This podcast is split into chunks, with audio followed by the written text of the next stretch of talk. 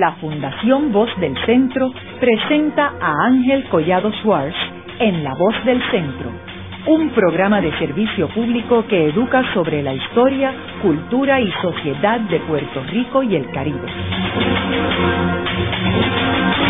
Saludos a todos. El programa de hoy está titulado La proyección latinoamericana de Nemesio Canales. Y hoy tenemos con nuestro, como nuestro invitado al doctor Ramón Luis Acevedo, quien es profesor en la Universidad de Puerto Rico, en el Departamento de Estudios Hispánicos, en el recinto de Río Piedras y también en el Centro de Estudios Avanzados de Puerto Rico y el Caribe. Eh, Ramón Luis, me gustaría comenzar el programa proveyéndole unos unos antecedentes sobre Nemesio Canales, que definitivamente yo creo que es uno de los principales escritores puertorriqueños del siglo XX. Y uno de los más eh, vigentes también del siglo XX, a medida que pasa el tiempo nos vamos dando cuenta de eso. Bueno, eh, Canales fue un periodista, un escritor puertorriqueño de avanzada realmente.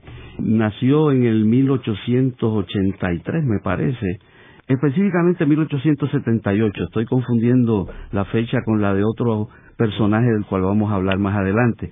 Eh, nació en el barrio Coabey, que entonces era dutuado porque Jayuya no existía todavía, eh, hijo de un hacendado rico de mi pueblo, de Corozal, era el hacendado quien luego fue fundador y alcalde de Jayuya. Del 1896 al 98 él estudia en España, estudia medicina, estudia leyes en la Universidad de Zaragoza. En eso viene eh, la invasión y el cambio de, de metrópoli y el padre de Canales lo manda a buscar y le dice ahora vas para Estados Unidos, termina la carrera ya y durante un tiempo él está aquí en Puerto Rico, más o menos como seis o siete meses que Servando Montaña, gran estudioso de Canales, piensa que son meses en que él aprende inglés para poder ir a estudiar a la Universidad de Baltimore en Maryland, allí estudia leyes, se gradúa en el 1902 y se gradúa con honores como uno de los mejores de la clase, ¿no? compitiendo con todos los otros estudiantes que eran norteamericanos, que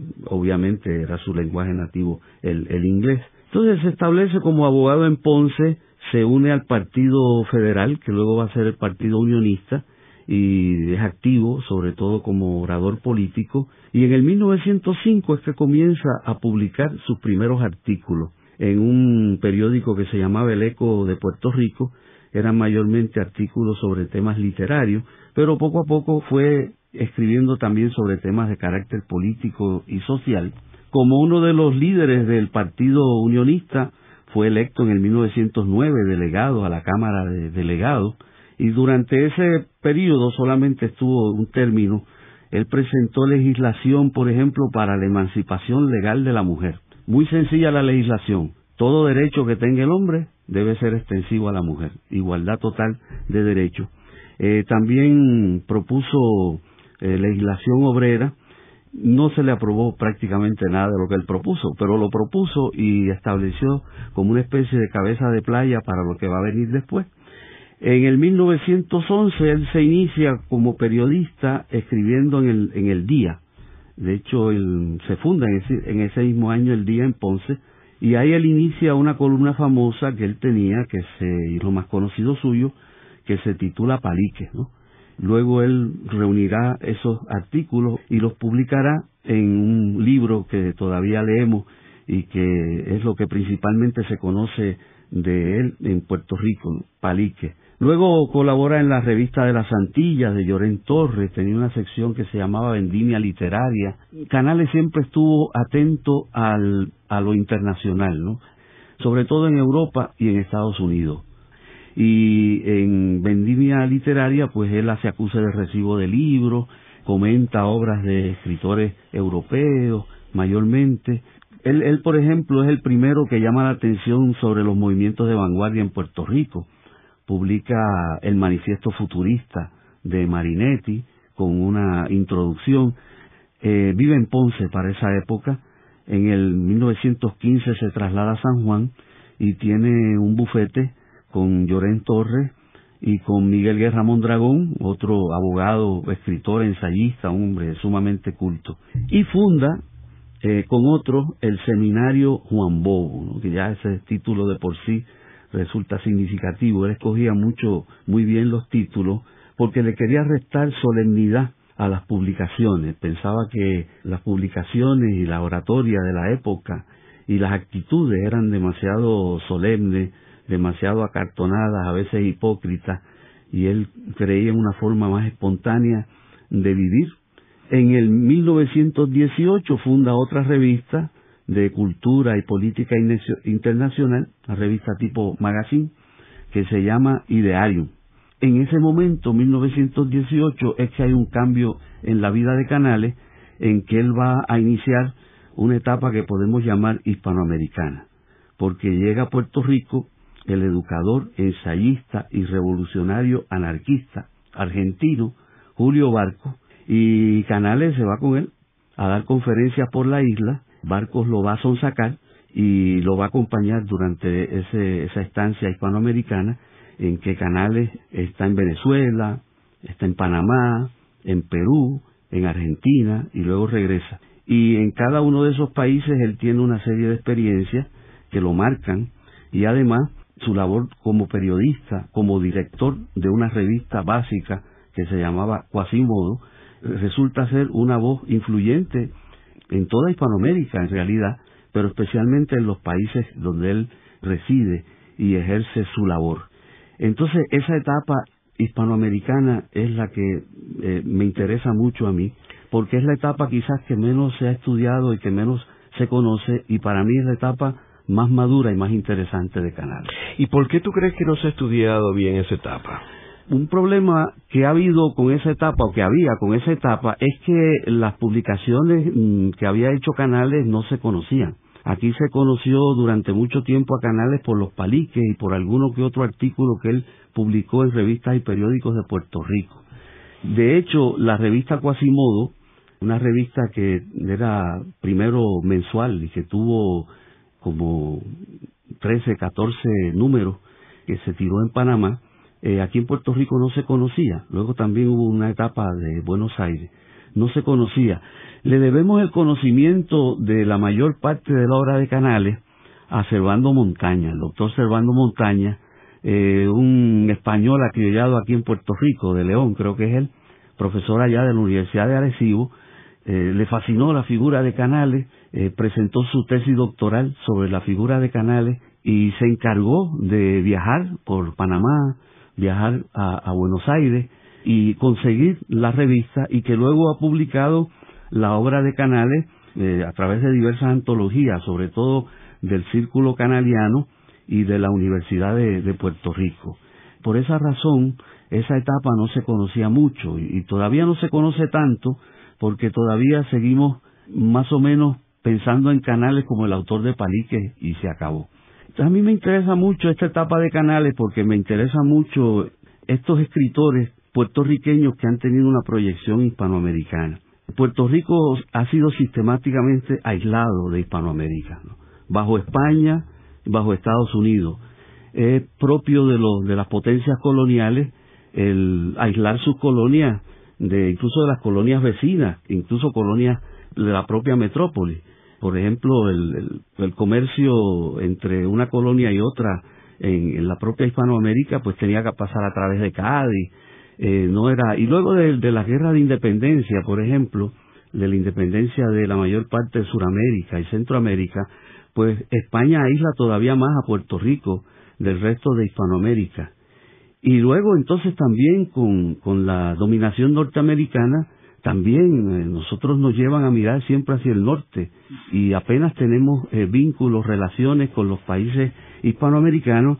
Esto es parte del insularismo, yo creo, del que habla Pedreira, quien dicho sea de paso, en, el insularismo, me apena decirlo, muestra algunas actitudes insularistas, porque cuando habla, por ejemplo, de la literatura puertorriqueña, se olvida de los escritores exiliados.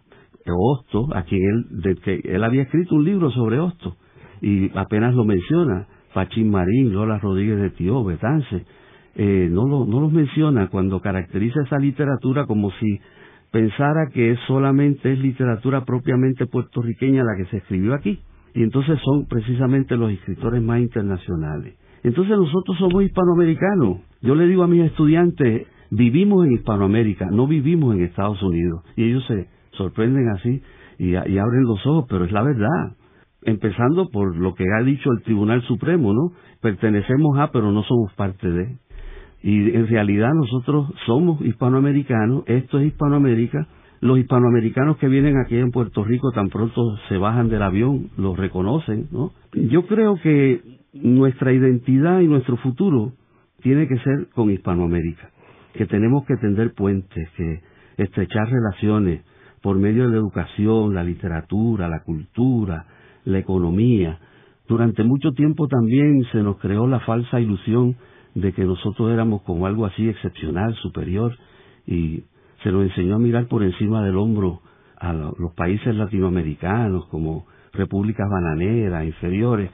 Yo creo que uno de los efectos positivos dentro de todo lo negativo de la situación actual es que estamos empezando a reconocer que no éramos lo que creíamos que éramos y que en realidad pertenecemos más al sur que al norte y por suerte ese sur se está levantando, ¿no? Ha, hecho notables progresos. Entonces me interesan los puertorriqueños que han escapado del cerco y que nos proyectan hacia Latinoamérica, como Hosto sobre todo, ¿no?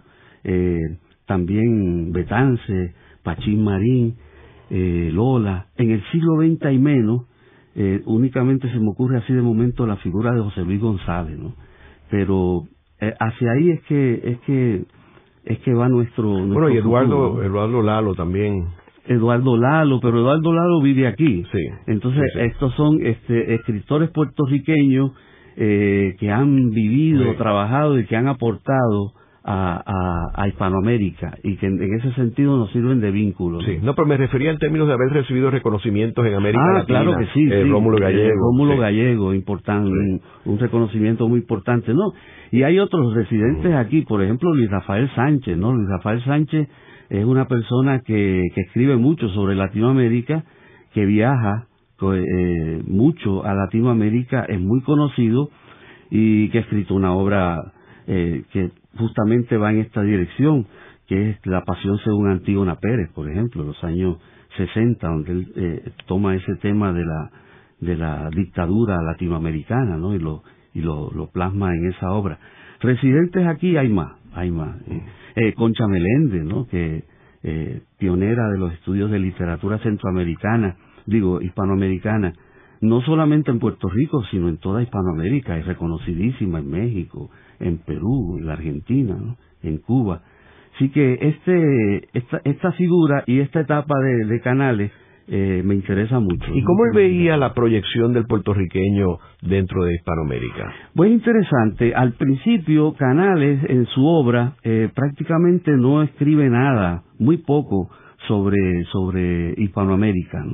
Eh, yo he revisado los, paliques, he revisado los artículos que publicaba en otras, en otras revistas eh, y no, no he conseguido prácticamente nada. A él lo que le interesa es la situación europea.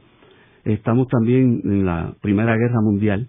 Eh, le interesa la situación en Estados Unidos, pero muy poco, muy poco de, de Hispanoamérica. Es más, de los pocos artículos que he conseguido, es uno que se titula Nuestros soldados a México, que es de periódico El Día, del 1914, es un artículo donde Canales refuta la noción que tienen algunos puertorriqueños de que hay la posibilidad de que soldados boricuas vayan a pelear en México por Estados Unidos, que ha tenido durante ese momento su, su conflicto fronterizo con Pancho Villa, que cruza la frontera. Eh, y entonces algunos están entusiastas por, eh, porque eso va a hacer que los soldados puertorriqueños eh, hagan una buena labor dentro del ejército norteamericano, los Estados Unidos se sientan halagados y nos traten mejor. Entonces Canales se opone a esa, a esa posición, primero porque él era pacifista, no creía en la guerra, segundo porque no cree que nos vayan a tratar mejor por eso, y, y tercero, que es lo más que me interesa, por, por sentirse hispanoamericano. Él dice así al final del artículo, Nuestros soldados no irán a pelear por su hogar y su tierra, sino por los intereses y la vanidad, que no por el hogar y la tierra de otro pueblo. De otro pueblo grande, formidable, que no necesita que nadie le ayude. Y mucho menos que lo ayudemos nosotros, nosotros los pálidos hispanoamericanos de Puerto Rico, que él tanto desdeña. Que le ayudemos, digo, a vencer y a humillar allá en México a otros pálidos hispanoamericanos que son hermanos nuestros, y que al volver por su orgullo de estirpe, de tradición y de lengua, prodigan su sangre por lo que es también nuestro. Sí que él tiene una identificación, pero no conoce mucho todavía de Hispanoamérica, ni le interesa tanto lo que está ocurriendo, que es curioso porque estamos en los tiempos de la Revolución Mexicana, por ejemplo, ¿no? Y estamos en tiempos muy interesantes en otros países también, Argentina, Perú, es el momento del centenario de la independencia, y, y Llorén, sin embargo, sí le interesaba mucho.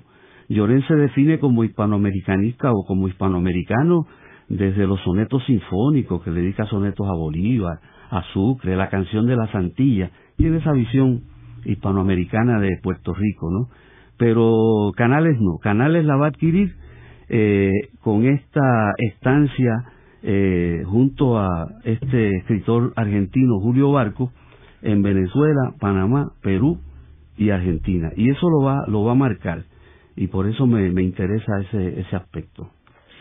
¿Y cuál tú dirías que fue la contribución más importante de él? Son muchas las contribuciones, son muchas las contribuciones. Eh, habría que ver también qué fue lo que lo motivó a irse. Y aquí hay una figura... ¿Y qué, tiempo estuvo él fuera de Puerto Rico? Tres años, tres años, pero fueron tres años muy intensos.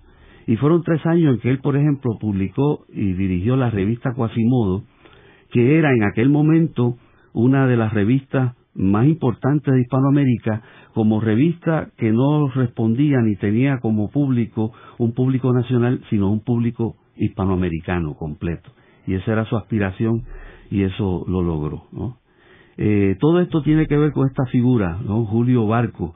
En las biografías de, de Canales, pues se habla de que llegó este escritor argentino y que lo invitó a ir con él a Hispanoamérica pero no nos dicen quién era realmente Julio Barco, y eso es bien interesante, porque Julio Barco va a ejercer una influencia fundamental.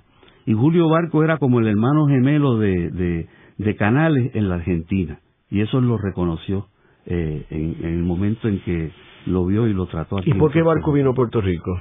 Muy bien, Julio Barco nació en el 1883, era cinco años menor que, que Canales, eh, desde joven fue un anarquista y un educador.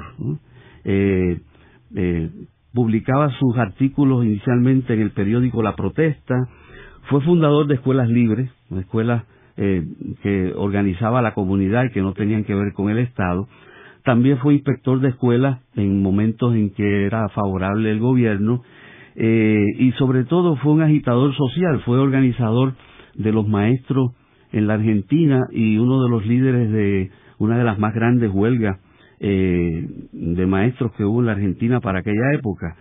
Sobre todo él era propulsor y escribió varios libros sobre esto, sobre lo que él llamaba una educación libertaria, frente a la educación para reprimir, para conformar y embrutecer, que era la educación que él consideraba que predominaba en la Argentina y en el resto de Hispanoamérica, porque era una educación a cargo del Estado, del anarquista, ¿no?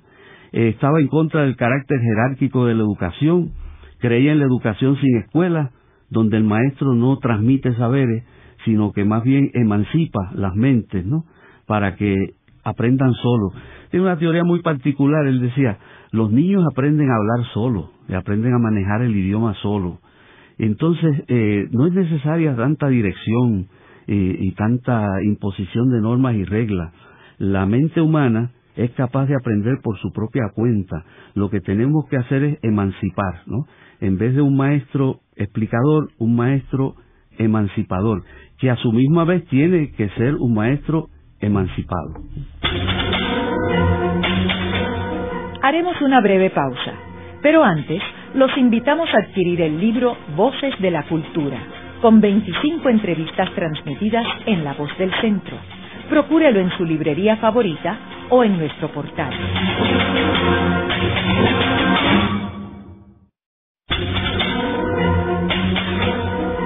Están escuchando a Ángel Collado Suárez en La Voz del Centro. Ahora pueden accesar a toda hora y desde cualquier lugar la colección completa de un centenar de programas transmitidos por La Voz del Centro mediante nuestro portal www.vozdelcentro.org. Continuamos con el programa de hoy titulado La proyección latinoamericana de Nemesio Canales. Hoy con nuestro invitado, el doctor Ramón Luis Acevedo, quien es profesor en el Departamento de Estudios Hispánicos de la Universidad de Puerto Rico del recinto de Río Piedras. Eh, Ramón Luis, en el segmento anterior estuvimos hablando de que Nemesio Canales es uno de los principales escritores de Puerto Rico y que eh, tuvo una, una etapa que fue una etapa ah, hispanoamericana eh, que estuvo en realidad eh, reforzada con su viaje a varios países latinoamericanos por eh, tres años. Y su, y, su activa participación como periodista, ¿no? Y comentabas de un argentino que tuvo una gran influencia, Julio Barco, que estuvo en Puerto Rico. Sí, en realidad Julio Barco estuvo aquí porque Julio Barcos lo habían expulsado de Argentina, ¿no? Por su agitación social y su defensa de los derechos obreros, de los derechos de la mujer, sus ideas sobre los niños, ¿no? La, eh, y, la, y su concepción de una educación emancipadora, era anarquista. O sea que estuvo eh, exilado. Sí, y entonces él, él, él recorrió toda Hispano, buena parte de Hispanoamérica eh, dando conferencias sobre el tema y era muy respetado, ¿no? Ya de, en ese momento en que él en que él salió, porque ya había tenido una trayectoria detrás. Eh, y entonces él llega aquí. ¿Y por qué vino a Puerto Rico? Porque era parte aparentemente de, de lo de la de la trayectoria que él se había propuesto, ¿no? De presentar y además parece que por curiosidad él quería saber también cómo era Puerto Rico. Vino aquí con su esposa que también era una intelectual sobre todo la educación le interesaba mucho. Tal vez le interesaba saber también cómo era el, sistema educativo aquí en Puerto Rico. Él escribió un libro que se llama Cómo educa el Estado a tu hijo. Y en ese libro él dice, felices los pueblos que no transfieren a sus amos la dirección espiritual de sus hijos. Y decía, eso es lo que hemos hecho a través de todo el tiempo, ¿no? Que son los amos los que dirigen la educación de nuestros hijos. Desarrolló el, de, exponía que había que tener una especie de culto a los niños, ¿no? Que los niños no eran, no eran de nadie, que debían ser propietarios de sí mismos y que en la sociedad contemporánea había tres tipos de esclavos, el proletario, la mujer y el niño. La explotación económica, la explotación moral también. Entonces decía que se tenían que imbricar eh, la lucha de clases, la guerra de los sexos y la emancipación de los niños de la tiranía de los adultos, de los mayores. Eh, era feminista radical y en eso también coincidía con, con Canales, había incluso más radical que Canales. Había publicado un libro en el 1915 que se titula Libertad sexual de las mujeres y decía que el fundamento de la educación de las mujeres es la libertad sexual que debía liberarse tanto el hombre como la mujer contra el código del honor bárbaro, contra los celos absurdos que eran producto de la dominación, contra el fetichismo de la virginidad, contra la doble vara para medir la moral del hombre y la mujer, y que había que educar también a la mujer en ese sentido para emanciparla, y que la finalidad de la educación y la cultura era el arte de vivir, ¿no? ¿Y qué es el arte de vivir? Pues decía, el arte de ser feliz siendo completamente libre. Claro, todo esto choca con los intereses de las oligarquías que dominaban en aquel momento y es un momento de efervescencia eh, social. Cuando eh, lo conoció Canales, pues aquí en Puerto Rico, pues se deslumbró porque este hombre tenía más o menos las ideas suyas que no compartía la gente aquí en Puerto Rico y en algunas cosas era hasta aún más radical. Veremos cómo esta concepción de la emancipación de la mujer, de los códigos de género, tiene una influencia luego en una novela que publica Canales en la Argentina. Él dice eh, que él estaba aquí en Puerto Rico un poco frustrado porque sus ideas pues no eran muy bien comprendidas y tenía como deseo ya de salir. Y en eso se presentó Barcos, dice, le conocí, le traté, creí al principio que era uno de tantos hombres de letras de los que nos habían visitado, y en esa creencia le traté con bondad, pero sin interés. De los hombres de letras cuya única preocupación en este mundo, en este mundo tan preñado y convulso de enormes tragedias, consiste en lucir un estilo castizo o brillante como quien luce una corbata, me alejo siempre con más desencanto que del puro burgués. Pero pronto me di cuenta de quién era Barco y quedé convencido de que me la sabía con un hombre integral, más acá o más allá del puro burgués, más allá o más acá del hombre de letras, pero en todo sitio y a toda hora, ave de otra especie, material humano de distinta polarización, no preocupado de estilos, ni normas, ni garbo, ni brillos de arte, sino empapado y encendido de ondas y vivas y grandes ideas, a tono con el siglo, a tono con un mundo crispado de trágico horror. Hablamos. Me invitó a Ponce a dar una conferencia, dice él, y luego pues me invitó a, seguir con él y su esposa por el recorrido latinoamericano que estaban, que estaban haciendo. Y él pues digo, recojo todo y me voy, ¿no? Y así comienza su aventura, por llamarlo así, latinoamericana, pero es algo más que aventura, ¿no? Su, su estancia en Latinoamérica. ¿Y por qué escoges esos países? El primero, a donde primero van ellos es a Venezuela. Eh, esto me parece a mí bastante lógico, porque Venezuela es uno de los países más cercanos a nosotros, históricamente y geográficamente, ¿no? Después de República Dominicana, tal vez el, el país que está más cercano a nosotros. Fueron a Venezuela y allí pues ofrecieron sus conferencias, trataron de establecer un, su proyecto de la publicación de una, de una revista de carácter internacional, fueron bastante bien recibidos, pero en Venezuela gobernaba nada menos que don Vicente Gómez, ¿no? famoso hombre fuerte, dictador, que tan pronto llegaron ellos, pues le puso su espía a, a vigilarlos, a ver eh, qué hacían y qué, qué, querían hacer y con quién se, se juntaban. Y ahí pues estuvieron solamente unos meses, porque llegó el momento en que, conociendo sus planes, Vicente Gómez les mandó una cartita diciéndoles que tenían 24 horas para salir del país. Ya ellos estaban viendo que el ambiente no estaba muy bueno en Venezuela y entonces se trasladaron a, Panamá. Pero Canales dejó sus impresiones de Venezuela. Eh, le impresionó mucho, es primera tierra eh, hispanoamericana que él visitaba. El viaje de La Guaira a Caracas, ¿no? la ciudad de Caracas, la actividad literaria, incluso conoció a la familia Blanco y elogió en uno de los artículos a un hijo de la familia Blanco, un muchacho de 19 años, que él decía que tenía mucha posibilidad como poeta. Pues ese es nada menos que Eloy Blanco, que es como el poeta nacional de, de, Venezuela, ¿no? El autor de, Píntame Angelitos Negros, ¿no? Este, que luego se popularizó como un bolero. Pero mm, tiene que salir, tiene que salir. Entonces se van a Panamá pensando que Panamá es un lugar céntrico, que allá hay posibilidades.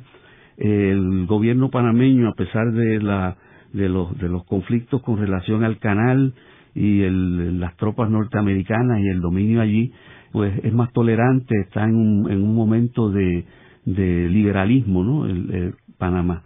Dicho sea de paso, aquí como algo personal, yo conocí a un poeta de mi pueblo, don Emilio Crespo, que era veterano de la Primera Guerra Mundial y que estuvo en Panamá y él me dijo, yo conocía Canales en Panamá porque Canales fue a darnos una conferencia a las tropas que estábamos allí en la zona del canal.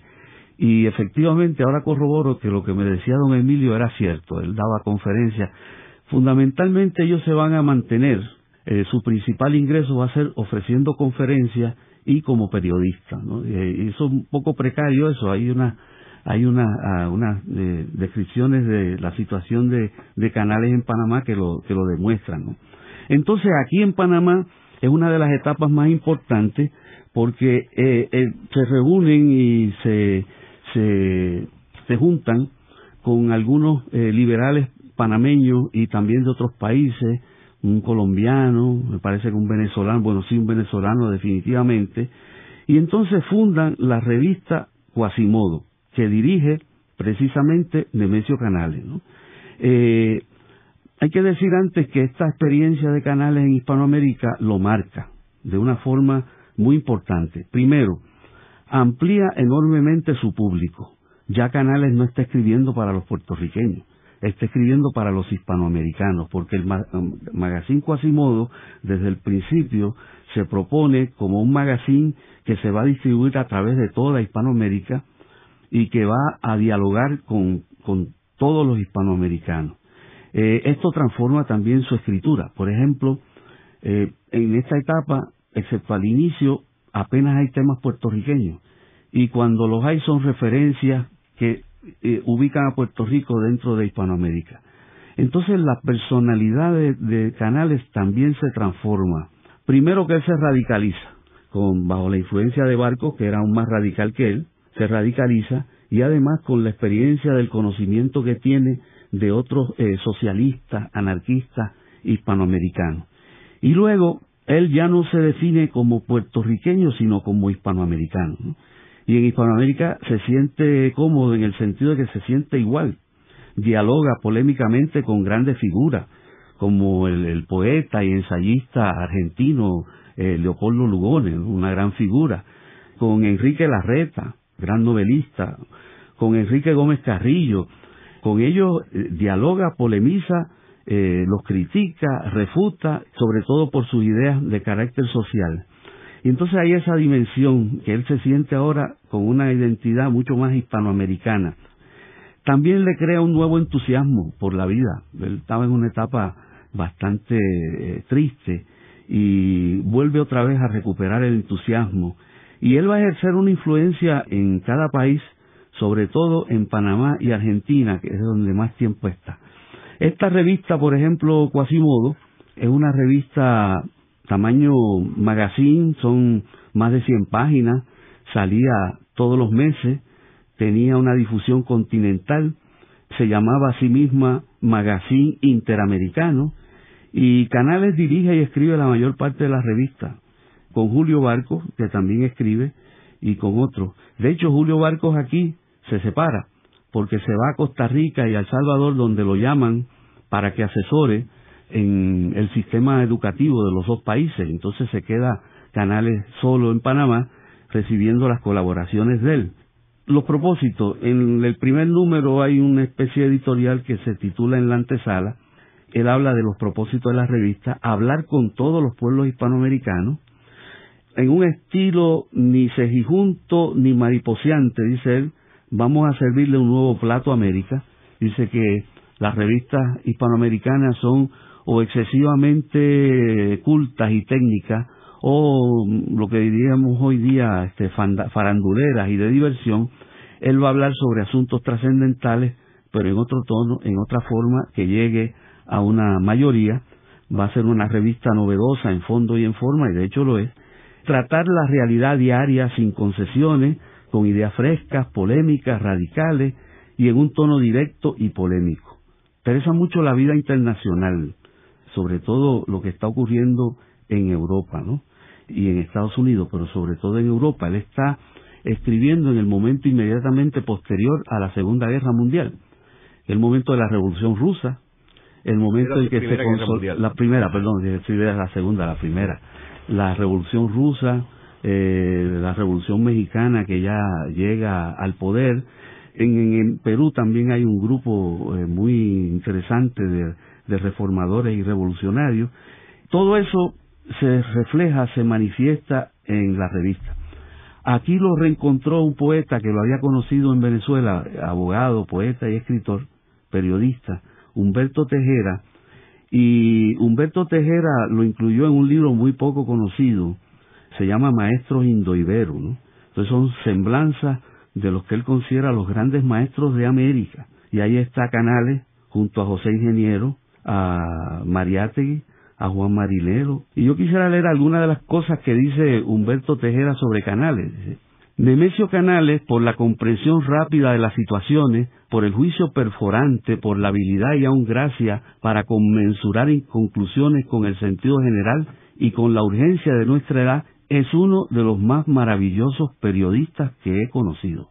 Canales excedía la línea del diarismo comercial, devorador de bosques de celulosa y bosques de materia gris, por la calidad del tema que los cedía, por el objetivo que buscaba, por la tremenda paradoja que acabó por destrozarlo, por la clase de propaganda que se impuso y los medios que tenía para echar mano y realizarla. Magnífico editorialista, no quería venderse a quienes pagan los editoriales, los faraónicos gobiernos criollos o las compañías extranjeras.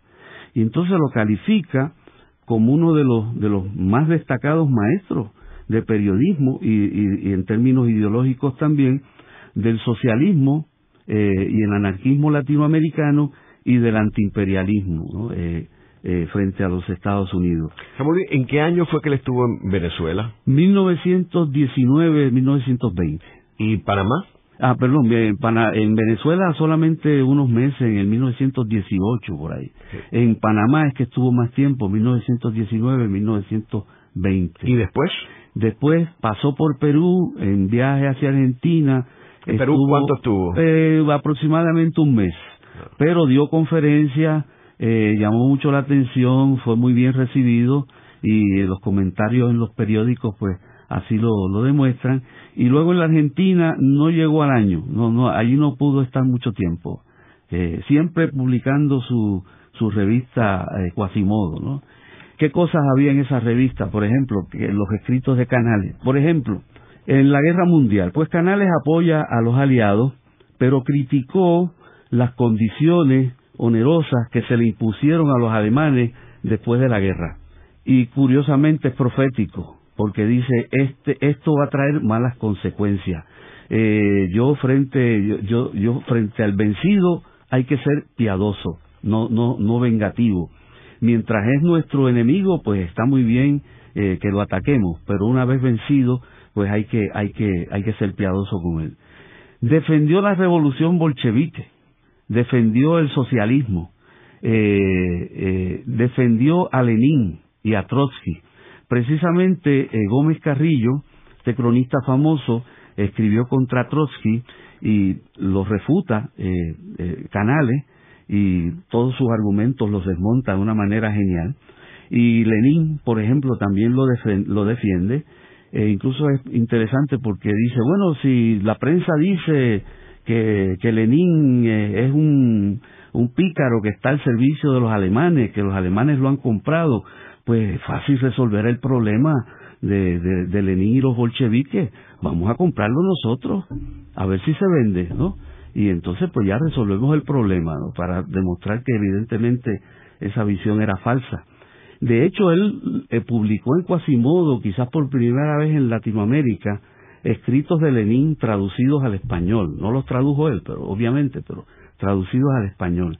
También este defendió a Trotsky eh, rechazó la hipocresía de Woodrow Wilson, ¿no?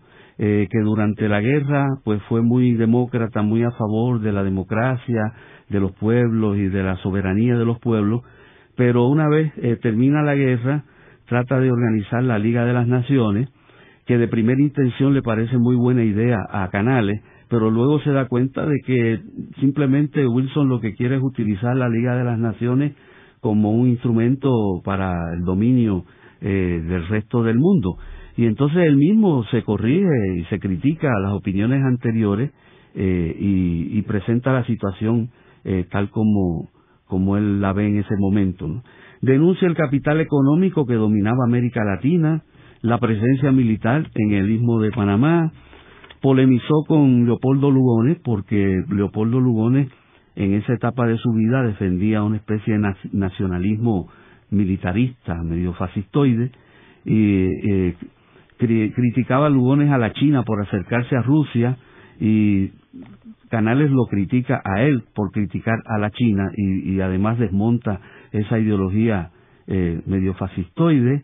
Eh, critica a Larreta, gran escritor, por su españolismo conservador y anacrónico, y así hay muchas cosas con las cuales él no está de acuerdo a veces, a veces está de acuerdo, y que le permiten dialogar con la intelectualidad hispanoamericana de ese momento. Luego de una breve pausa, regresamos con Ángel Collado Schwartz en La Voz del Centro.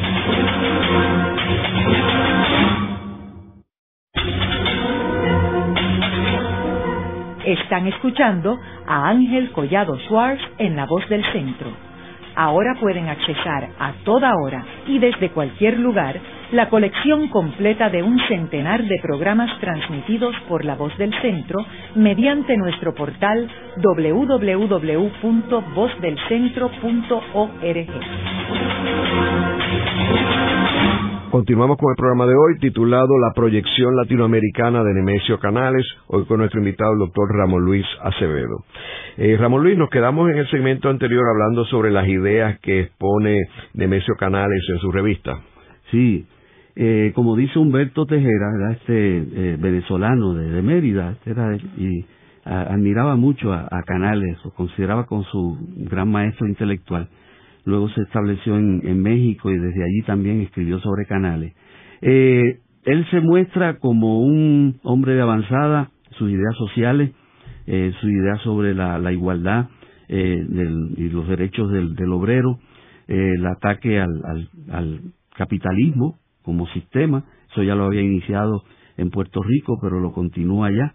En Puerto Rico más bien él se había inclinado hacia un socialismo de tipo fabiano, inglés. Acá ya él empieza a inclinarse hacia el socialismo científico, ¿no?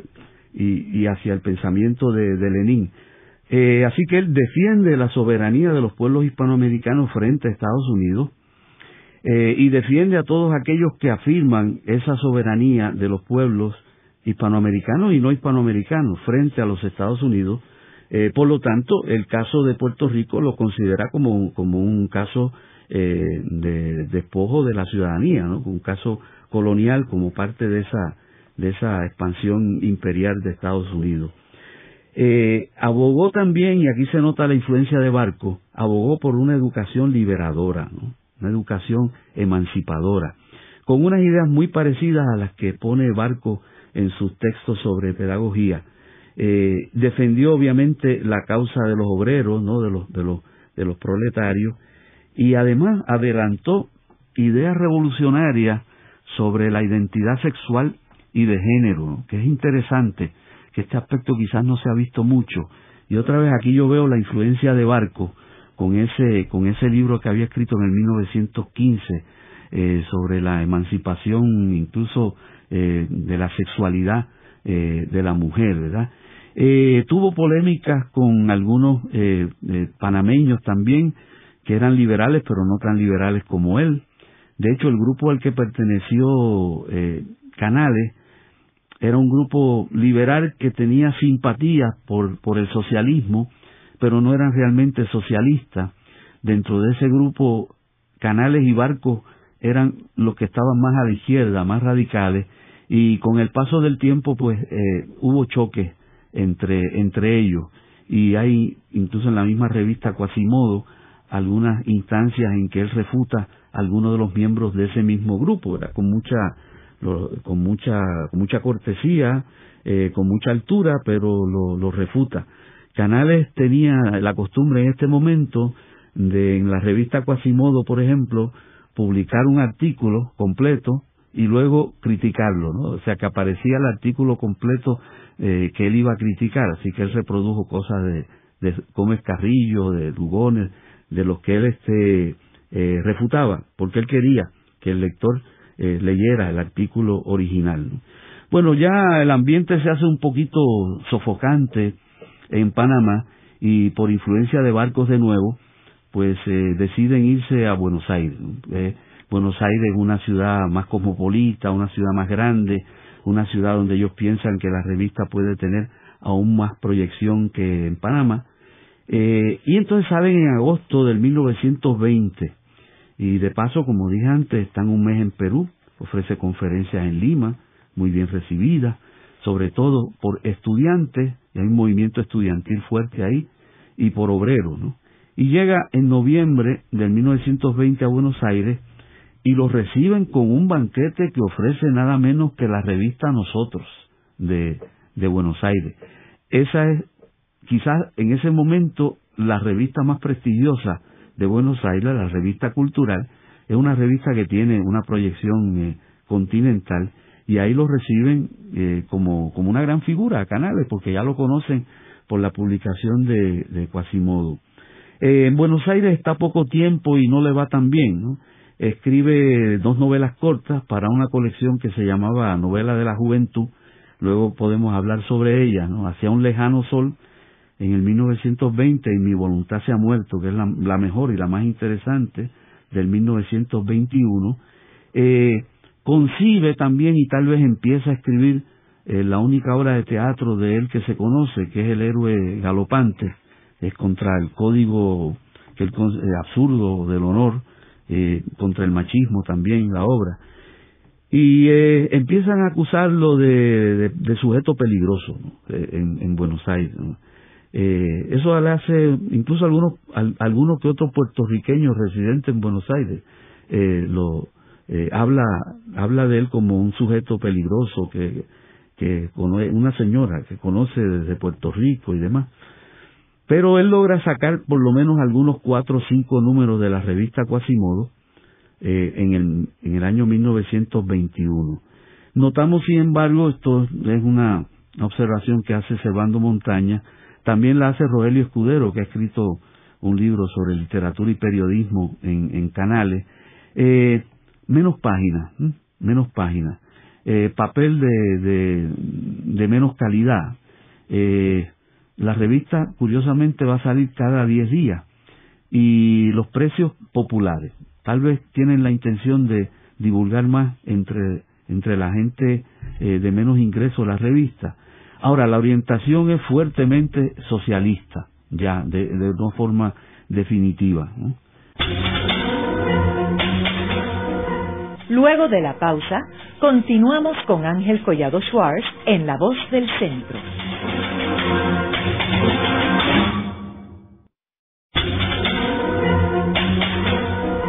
Continuamos con la parte final de La Voz del Centro con Ángel Collado Schwartz. Pueden enviarnos sus comentarios a través de nuestro portal www.vozdelcentro.org. Continuamos con el programa de hoy titulado La proyección latinoamericana de Nemesio Canales, hoy con nuestro invitado el doctor Ramón Luis Acevedo. Eh, Ramón Luis, nos quedamos en el segmento anterior hablando sobre esta etapa de Nemesio Canales en Argentina y lo que él estaba escribiendo. Eh, deberíamos continuar con esa parte y también me gustaría que hablara sobre eh, la novela controversial que él escribe en Argentina. Cómo no, muy poco conocida también esa novela. Bueno, eh, el, por temor a la represión y además por acusaciones ideológicas, eh, Canales tiene que salir de Buenos Aires también y va a Montevideo, estuvo en Uruguay. Eh, después, pues nada, decide regresar a, Puerto Rico. Barco se queda eh, con la revista Quasimodo en la Argentina, publica unos cuantos números más, aparentemente. Eh, hace escala en Río de Janeiro, llega hasta Nueva York y finalmente llega a San Juan. Algo cansado, un poco desilusionado, eh, porque pues no logró establecerse de forma definitiva en algún país hispanoamericano para desarrollar su obra, eh, fundamentalmente porque sus ideas eran demasiado adelantadas y radicales y de donde quiera que iba pues lo presionaban para salir, ¿verdad? Eh, se enferma y muere rumbo a Nueva York eh, el 14 de septiembre en el vapor San Lorenzo, es en el 1923. Todavía hay algunos del 21 al 23, él también participa. O sea, a una edad temprana, ¿verdad? Cuarenta y pico de años. Una edad temprana, sí, una edad temprana, es una vida bastante, bastante agitada, muy interesante. ¿no? Eh, en Buenos Aires, eh, una ciudad cosmopolita, una ciudad liberal, adelantada, y además eh, partiendo de, la, de las ideas de, de algunos como Barco y de las propias ideas, pues él escribe dos novelas que le piden para una colección que se llamaba La novela de la juventud. Esa, esas novelas son Hacia un lejano sol y Mi voluntad se ha muerto. En realidad son novelas cortas, son novelas cortas, cuentos largos, novelas cortas. Eh, Hacia un lejano sol es lo más interesante porque trata acerca de un maestro de música que se enamora de una discípula mucho más joven, más de 20 años más joven o 25, ¿no? Eh, y ella se enamora también de él, ¿no? Eh, y entonces se declaran respectivamente su atracción, su amor, el, el uno por la otra y, y ella por él. Pero entonces el maestro de música le dice, eh, mm, yo te, te amo, te quiero un montón, siento que tú me quieres también, pero vamos a, no vamos a, no vamos a desarrollar este romance ni nada, ¿no? La muchacha insiste, ¿no? Y entonces le da todas las razones por las cuales eh, esa, esa unión entre ellos, pues, va a ser posiblemente un, fracaso. Entonces, la razón eh, lógica se impone sobre, sobre el corazón en esa novela. Una especie de novela medio pedagógica. Pero la última novela es la más interesante. Eh, Mi voluntad se ha muerto. Porque en esa novela plantea problemas eh, canales que tienen que ver con la definición del género. Y además hay la presentación de la propuesta, primero, de una pareja eh, de mujeres, ¿no? Una pareja de mujeres eh, que sería para nosotros hoy día una pareja de, lesbianas, ¿no? Eh, que invitan a un, a un joven que las conoce a unirse al círculo y por lo tanto establecer lo que dicen los franceses un ménage à trois, hay una especie de, de junta de los tres. Trata acerca de un muchacho venezolano que termina su carrera de medicina y se va a Nueva York, ¿no? Eh, para, para regresar, eh, estudia en Estados Unidos, regresa a Nueva York, a Venezuela, y allí se encuentra con un compatriota, un señor ya mayor, tiene algunos 50 años, un comerciante muy exitoso, eh, que ha decidido eh, dejar todo por un tiempo y sencillamente dedicar a vivir su vida y a conocer la ciudad de Nueva York y los placeres de la ciudad, y entonces lo recluta a él que no tiene mucho interés para que para que lo guíe ¿no? en la ciudad. Después de se cansan de estar en la ciudad de Nueva York y el muchacho le dice vámonos a las montañas vámonos a, las Catskills eh, que allí pues este, descansamos un poco y después seguimos. El señor no quiere porque le está yendo muy bien está disfrutando muchísimo. Y allí eh, él conoce a dos muchachas norteamericanas. Una que se llama Raquel, que es una muchacha rubia, bellísima ella, muy simpática, con una especie de bondad que le nace por dentro, y otra que es Lucy, que es una muchacha no tan agraciada físicamente, eh, morena, pero que es sumamente inteligente. Y esa es la que le llama mucho la atención a este muchacho, ¿no? Porque puede hablar sobre cualquier tema de política, de literatura. Además, es una mujer muy, muy eh, consciente de sus derechos eh, y muy defensora de los derechos de la mujer, que puede discutir de tú a tú eh, con otros individuos más cultos que ella, ella es simplemente una maestra. Entonces el muchacho se enamora de las dos y ve que las dos siempre están juntas y que, y que, y que también a él lo, lo tratan muy bien.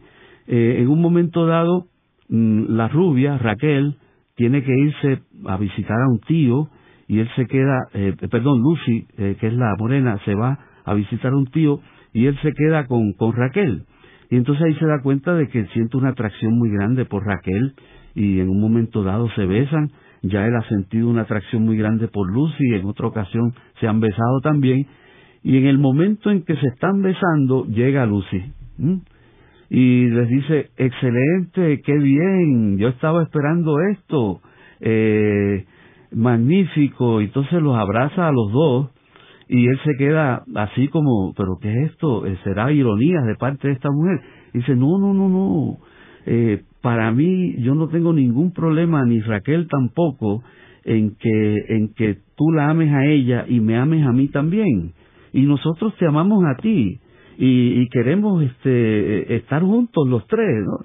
Eh, el muchacho eh, venezolano de, que viene de, de, los llanos, ¿no? Este, pues de momento se siente un poco eh, anonadado y medio, medio ridículo, eh, siente la tentación de decir que sí, pero luego como que no puede contra sus propios, su propia mentalidad eh, y e inmediatamente se va y se, y se va hacia Nueva York, se lleva a don Nicasio, que es el que lo está acompañando. Pero por el camino reflexiona mejor las cosas y regresa a buscarlas. Pero cuando regresa ya es tarde y ellas se han ido y no y no y no hay posibilidad de encontrarla y durante el resto de su vida él se lamenta de no haber aceptado esa relación. Muy muy arriesgado, muy para su época. Ahora, esa novela fue controversial en Puerto Rico. No, en Puerto Rico no se conoció porque esa novela se publicó en la Argentina y, y allá se quedó. ¿Y cuándo es que se conoce aquí? Cuando la rescata Servando Montaña, eh, ya pues, para la década del 60, por ahí, que la publica, nunca se ha publicado aparte. Yo estoy pensando en una edición de, de varios relatos de canales, eh, incluyendo sobre todo esa novela. Eh, y entonces, claro, todo esto dentro de una prosa muy, muy efectiva y poética y presentado de una forma muy natural. En el programa de hoy hemos discutido la figura de Nemesio Canales en su proyección latinoamericana. Vemos cómo Nemesio Canales es uno de los autores y escritores puertorriqueños que viajan por América Latina y proyectan a Puerto Rico a través del continente hispanoamericano, al igual que lo hizo en otra ocasión Hostos, lo hizo Betances, lo hizo Lola Rodríguez de Tío, Pachín Marín, en distintas partes. Eh, Hostos es el más que llegó hasta eh, Chile, donde residió por varios años.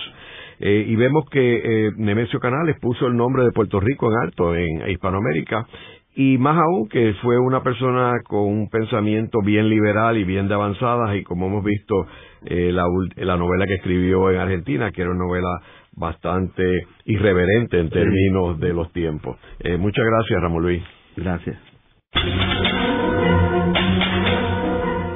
Esta ha sido una producción como servicio público de la Fundación Voz del Centro. Los invitamos a sintonizarnos la próxima semana a la misma hora. Y recuerden que pueden adquirir el libro Voces de la Cultura en su librería favorita o en nuestro portal.